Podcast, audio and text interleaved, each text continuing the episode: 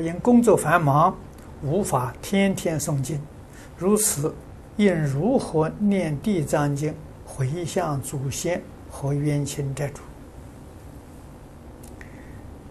工作繁忙，一天念一部就可以。啊，地藏经念一部，初学的人念一部大概要两个小时了。如果你能够念上三个月呢，大概一个半小时就够了；念上半年呢，就念熟了，越念越熟啊，一个小时就够了。啊，所以前半年辛苦一点，啊，把它念熟，越往后啊越容易，啊，你会念得很欢喜，啊，因为你念念经有佛菩萨加持，啊，也有这个。天龙鬼神呢，这赞叹你啊，护持。